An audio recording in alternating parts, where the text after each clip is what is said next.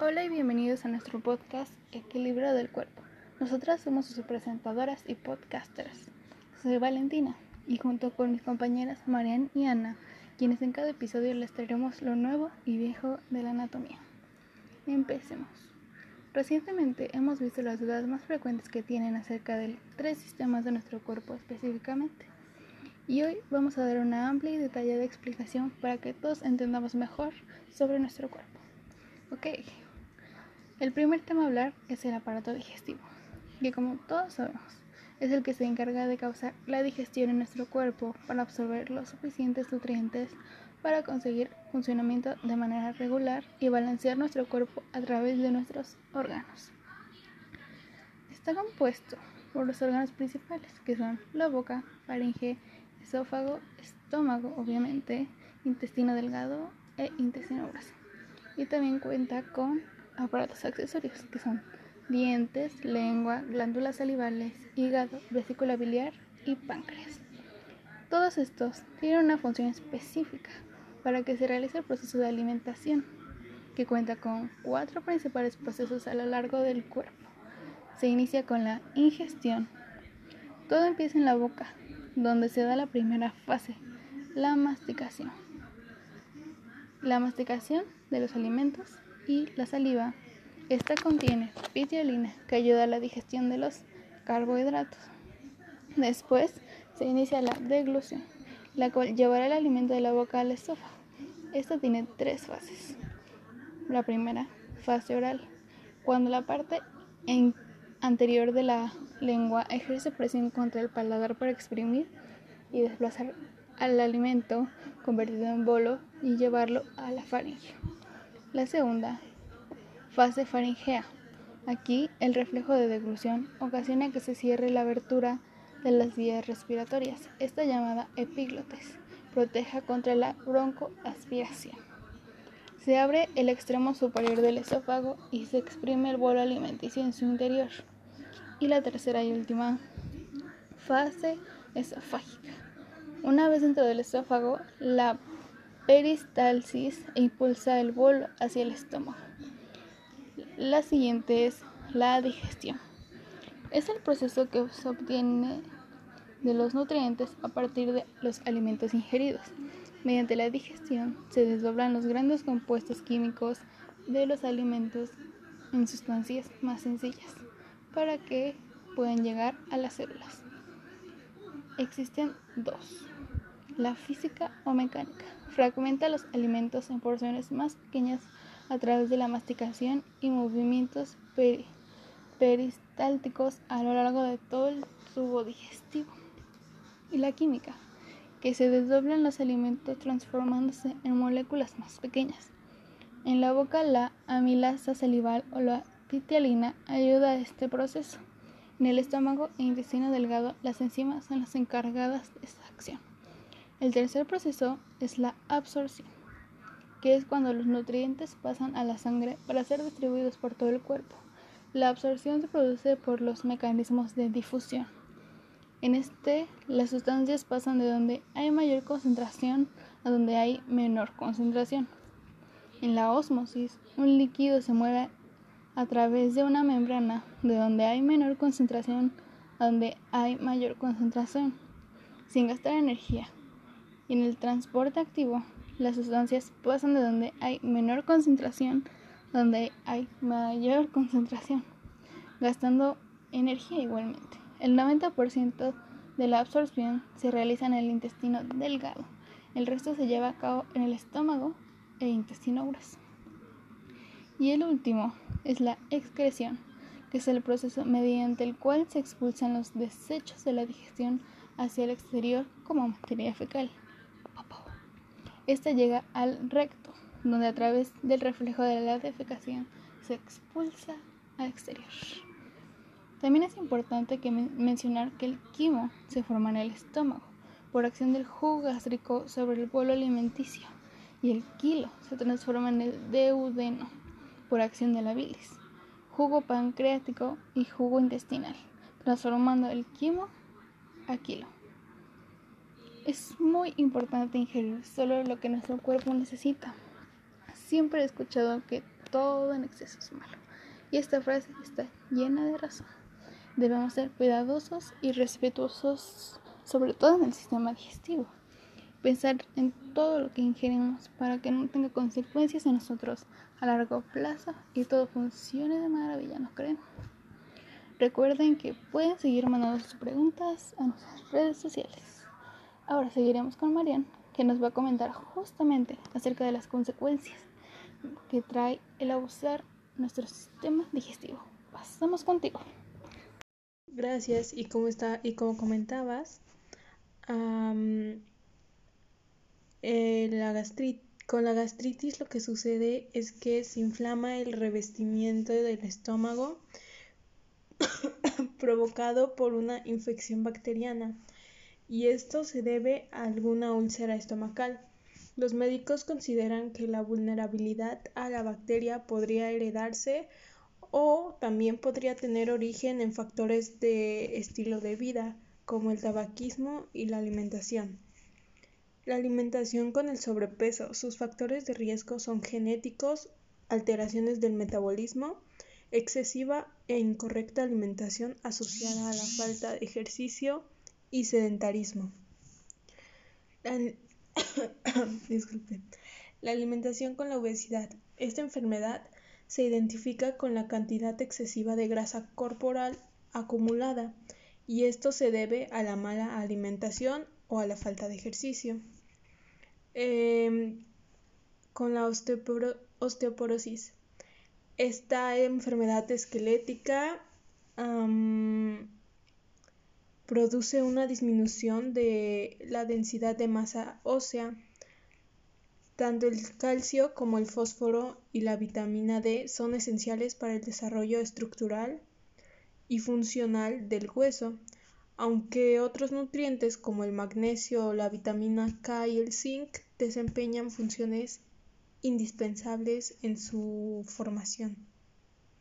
La nefrona se compone de dos partes, el corpúsculo renal, que es en donde se filtran los fluidos, y el túbulo renal, donde pasa el líquido filtrado.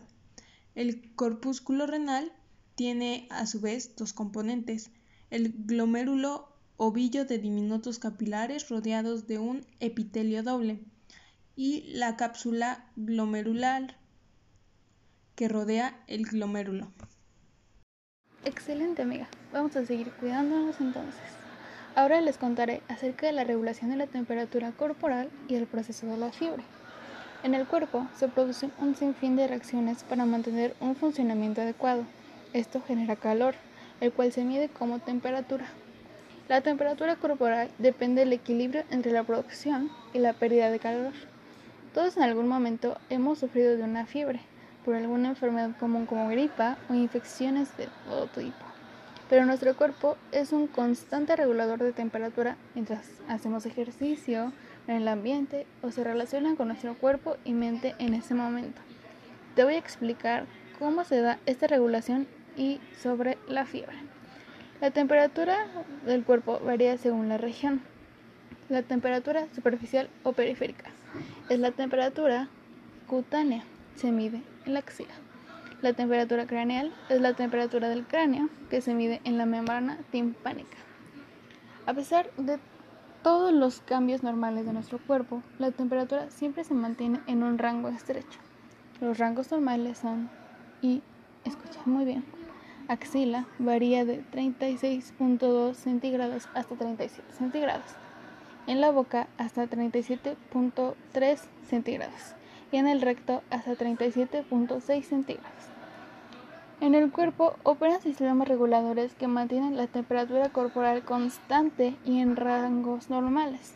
El termostato que se encarga de activar los mecanismos termorreguladores se encuentran en el hipotálamo, el cual tiene un punto de referencia de 37 centígrados.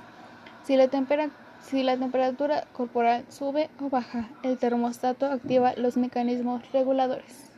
El control de la temperatura en condiciones normales es asombroso, ya que este no cambia más allá de los 0.6 centígrados, aún sometidos a, una, a temperaturas altas o relativamente bajas. Todo lo relacionado con la temperatura animal ha sido medido cada vez más con, cada, con más precisión desde 1592, con la creación del primer termómetro. Los mecanismos de pérdida de calor.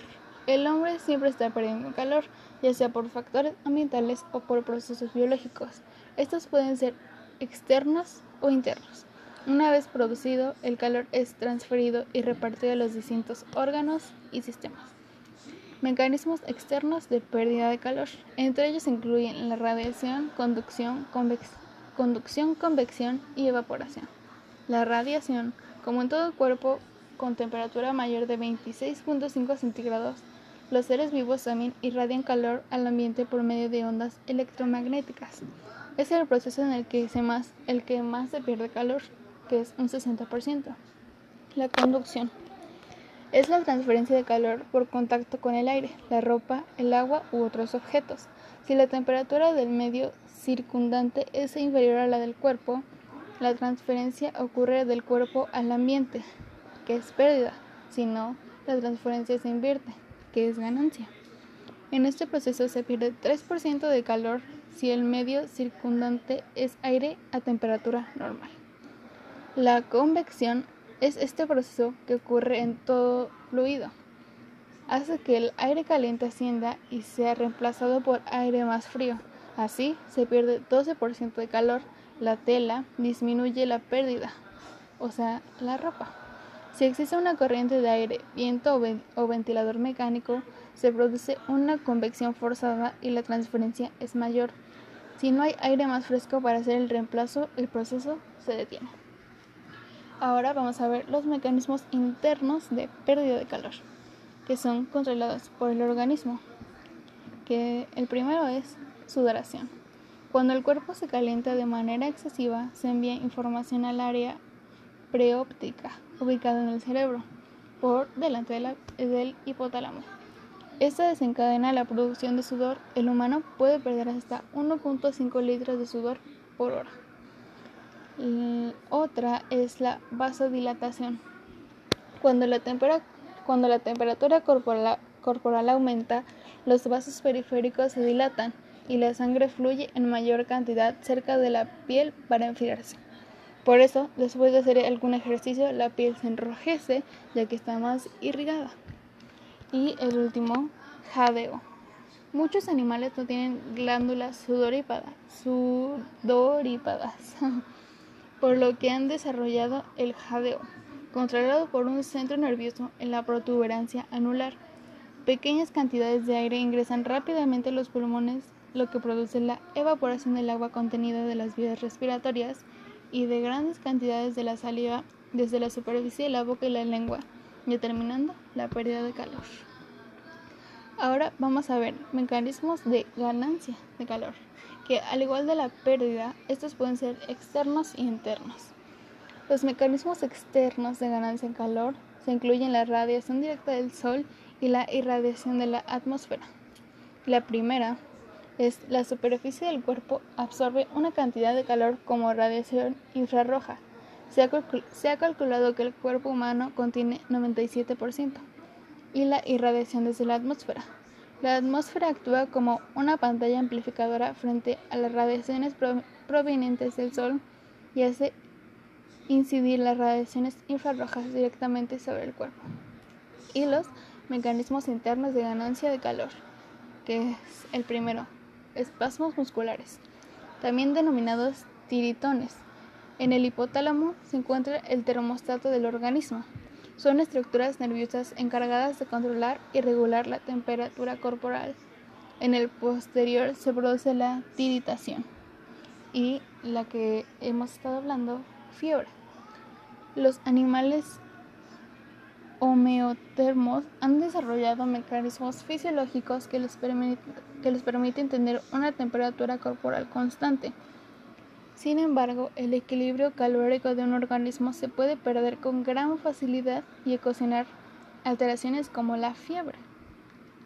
La fiebre es una alteración del termostato corporal ubicado en el hipotálamo que conduce a, una, a un incremento de la temperatura corporal sobre el valor normal Esto puede ser causado por enfermedades infecciosas bacterianas, como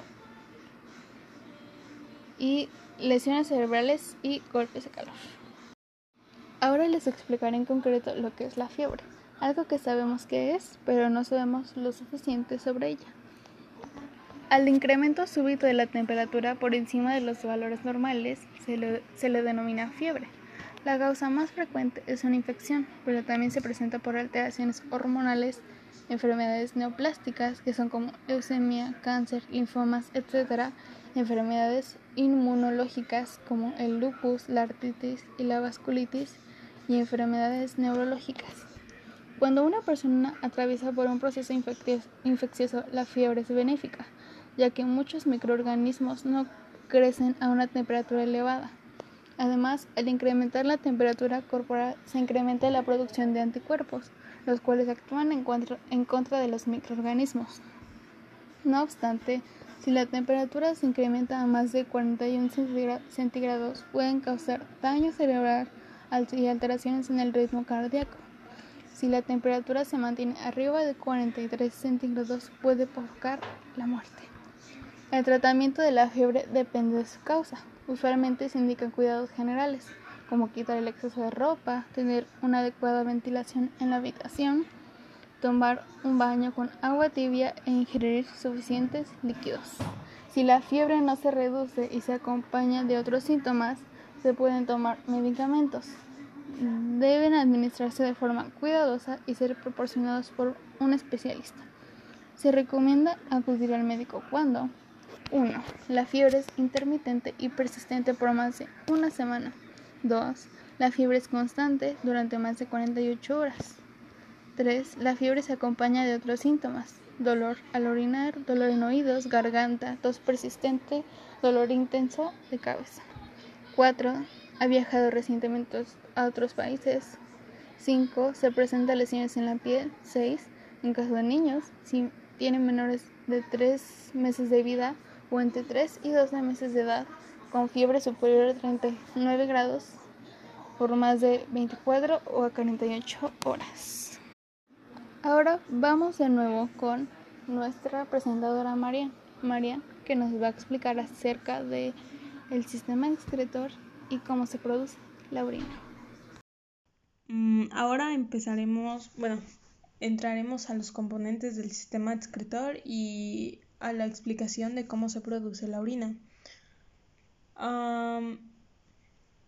El riñón elimina desechos y excesos líquidos en el cuerpo, igual puede controlar la presión arterial, produce glóbulos rojos y mantiene los huesos fuertes y saludables. El uréter estos son tubos delgados que transportan la orina desde cada uno de los riñones hasta la vejiga. La vejiga. Esta se encuentra entre los huesos pélvicos y, almacenan la orina hasta que la persona tenga ganas de, pues, expulsar la orina, ¿no? las cálices son las cámaras del riñón por donde pasa la orina. La pelvis renal es la parte dilatada proximal del útero en el riñón. La arteria, arterias renales ah, son vasos sanguíneos principales, ah, principalmente llevan la sangre al riñón y, sus y su glándula suprarrenal y úteres cercanos. La médula. Esta es la parte más interna del riñón en la cual se produce la orina. Ah, corteza, porción externa del riñón entre la cápsula y la médula y la médula renal. Uretra, conducto urinario y hacia el aparato reproductor. Y para finalizar, entraremos al proceso de la orina. La orina se fabrica en las nefronas. Este proceso se distingue en tres etapas. La primera, que es la filtración. Esta ocurre en el glomérulo, pasando el agua y pequeñas moléculas disueltas en la sangre a la cápsula de la nefrona. La segunda, que es la reabsorción.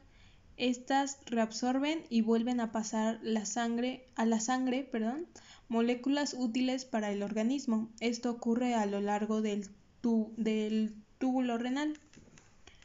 Tercero es la secreción. Consiste en el paso de algunos iones desde los capilares hacia el interior del túbulo. Gracias.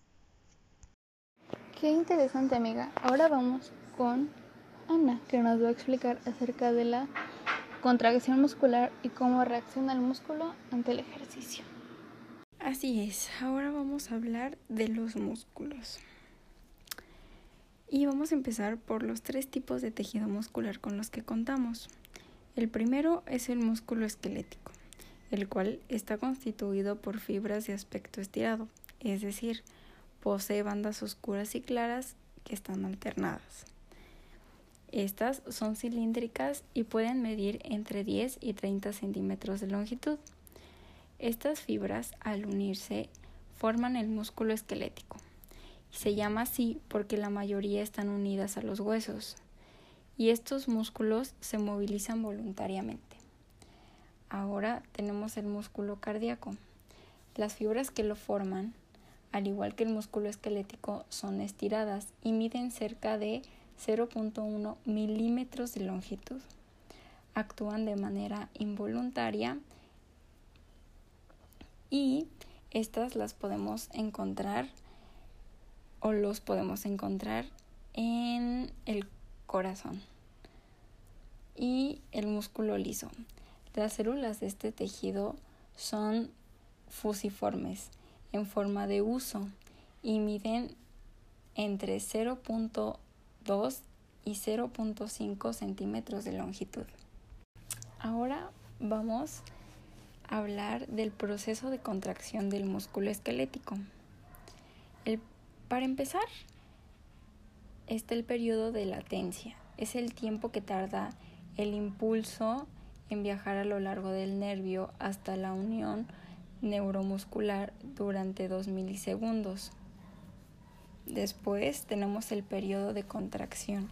Es el momento en el que se movilizan la actina y miocina dura de 10 a 100 milisegundos. El proceso de contracción lo llevamos a cabo cuando hacemos ejercicio.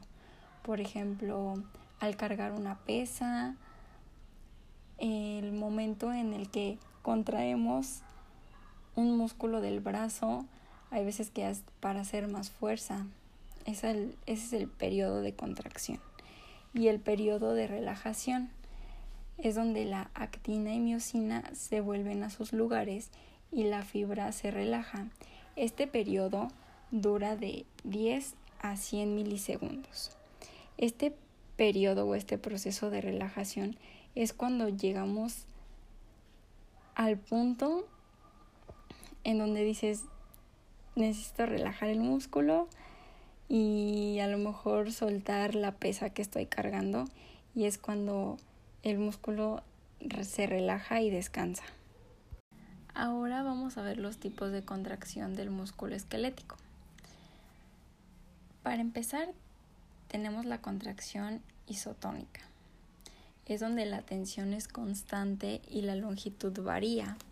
Este tipo de contracción se utiliza al movilizar el cuerpo o desplazar objetos. Y bueno, esto se divide en dos en la contracción isotónica concéntrica, el músculo se acorta y tira de otra estructura. Y en la contracción isotónica excéntrica, la longitud del músculo aumenta. Y ahora tenemos la contracción isométrica, que es en la cual se genera tensión, pero el músculo no cambia de longitud. Esta contracción se utiliza para mantener la postura y sostener objetos en una posición fija. Bueno, ahora vamos a hablar de las lesiones que llegamos a tener cuando realizamos un deporte. Y vamos a empezar con las contusiones, que en mi opinión son las lesiones deportivas más frecuentes en una persona y son causadas por golpes directos que provocan inflamación y sangrado. En estas lesiones, el primer síntoma o lo primero que puedes ver son un moretón eh, o los hematomas. Y lo primero que se presenta es el dolor. Puede ser mm, detectado al momento de realizar un movimiento o hasta después cuando un doctor te revisa y al palpar ese lugar pues sientes el dolor. Y bueno, la distensión